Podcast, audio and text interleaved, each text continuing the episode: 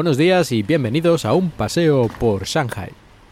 Hace ya un tiempo hice un episodio, creo que era el número 40, en el que hablaba sobre que estaban empezando a instalar aquí en Shanghai contenedores de basura para separar los distintos residuos. Y en ese episodio yo me quejaba de que a pesar de haber puesto estos contenedores para separar y reciclar los residuos, no hacía la gente ni caso.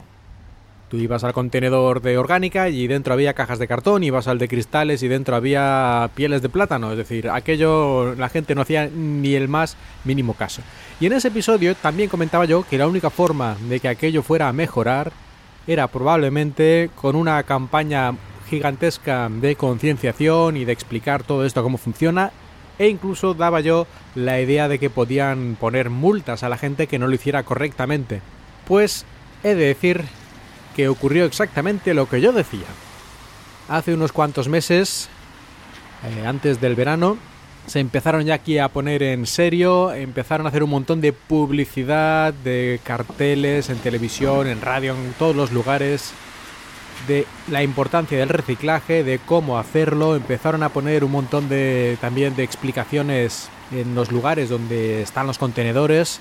Luego vieron que eso no era suficiente y acabaron haciendo, a unos pocos metros de ese lugar, una especie de caseta completa con su techo, un lavabo incluso para lavarse las manos si te has ensuciado al poner la basura, luz, en fin. ¿Dónde están los contenedores? Es decir, lo han hecho todavía más eh, profesional, por así decirlo. Y no solo eso, sino que además en esta caseta ya también pertrechada ponen una persona, una persona que te ayuda a separar correctamente, que te dice dónde va cada cosa si tú no estás muy seguro y también si lo haces mal, te puede incluso multar. Estas personas suelen ser jubilados o jubiladas, normalmente no todos, pero la mayoría son mujeres por algún motivo, jubiladas, y esto diría yo que lo hacen como voluntarias, es decir, no creo que cobren nada, a lo mejor luego les dan, yo que sé, un bocadillo, les dan una cena el fin de año, no lo sé, pero en principio no creo que cobren dinero por esto. Les dan un curso de formación o lo que sea, y luego los ponen ahí a vigilar en estos lugares y ayudar a la gente. No sé si esto durará para siempre, supongo que no, pero a lo mejor un año o lo que sea lo mantienen hasta que vean que la cosa ya va por sí misma, que la gente ya ha aprendido y que ya hay poca gente díscola que intente saltarse las normas, porque aún se ve de vez en cuando bolsas de basura, digamos, de casa, puestas en alguna papelera, es decir, que que para no seguir el sistema, en vez de tirarlo en los contenedores de residuos, lo tiran a una papelera, que ahí en principio pues va a cualquier cosa, pero lógicamente no es el sitio adecuado y además no, una papelera es bastante pequeña. En fin, que no, que no deberían hacer eso y yo creo que también se les podría multar si les pillan. Y una de las razones por las que esta gente pone la basura en estas papeleras no solo es porque a lo mejor no lo han separado bien, que es probable, sino también por el horario. Y es que antes podías tirar la basura en cualquier momento del día y ahora no, ahora hay dos horas por la mañana y dos horas por la tarde-noche en las que los contenedores están abiertos y después o los quitan o los cierran con un candado. Es decir, hay un límite de horario en el que puedes ir tranquilamente con la seguridad de que estará disponible para echar tus residuos.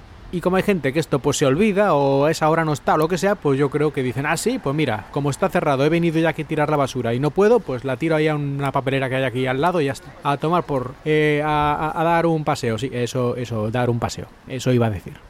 Pero lo más gracioso de todo esto es lo que me ocurrió a mí, que como sabéis en aquel episodio estuve hablando mucho sobre este tema, incluso en aquella época en la que no era, digamos, obligatorio, no habían hecho todavía estas campañas ni nada de separar, yo pues separaba, donde como había varios contenedores, pues yo ponía en cada uno lo que tocaba, y yo seguramente era el único que lo hacía en todo Shanghai, seguramente y seguro aquí en este vecindario.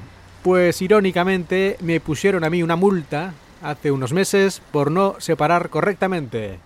Sí, justamente a mí me pusieron una multa, bueno, no una multa de dinero, era como una especie de advertencia en realidad. Como a la tercera te pondremos una multa, ¿eh? De momento es un aviso. Bueno, pero a mí, a mí, justamente a mí, ¿eh? Qué ironía. Y os preguntaréis tal vez qué es lo que hice mal. Pues en realidad fue un fallo mío, sí, pero es que no lo sabía y es que no en todos los lugares se hace así. En el lugar de la basura orgánica yo la puse era basura orgánica, pero la puse con la bolsa, incluyendo toda la, la, bolsa de plástico externa, porque yo pensé que esto ya en el lugar de tratamiento es relativamente fácil separar la bolsa de plástico del resto del residuo, pero se ve que aquí hay que poner solo el residuo orgánico, es decir, vaciar la bolsa dentro del contenedor y luego sacar la bolsa y ponerla en el contenedor de residuos de ese tipo. Y yo, que realmente no lo sabía y nadie me lo había dicho, pues yo puse la bolsa completa en el residuo de orgánico. Y me vio la mujer y a la advertencia en su libretita que llevan, me preguntó dónde vivía, cuál era mi, mi, puerta. Podría haberle dicho la mentira, supongo, pero uno tampoco importa tanto. Y nada, tomó su nota y no es que pase nada, pero en fin, qué, qué curioso, ¿no? Que justamente a mí, al que llevo dos años reciclando antes de que ellos empezaran, a mí me ponen la multa por un despiste o ni eso, porque ya digo que no lo sabía, nadie me lo había dicho y no había leído nada al respecto. En fin, nada, cosas que pasan. Y hasta aquí el episodio de hoy. Muchas gracias por escuchar y espero que hayáis disfrutado de este paseo por Shanghai.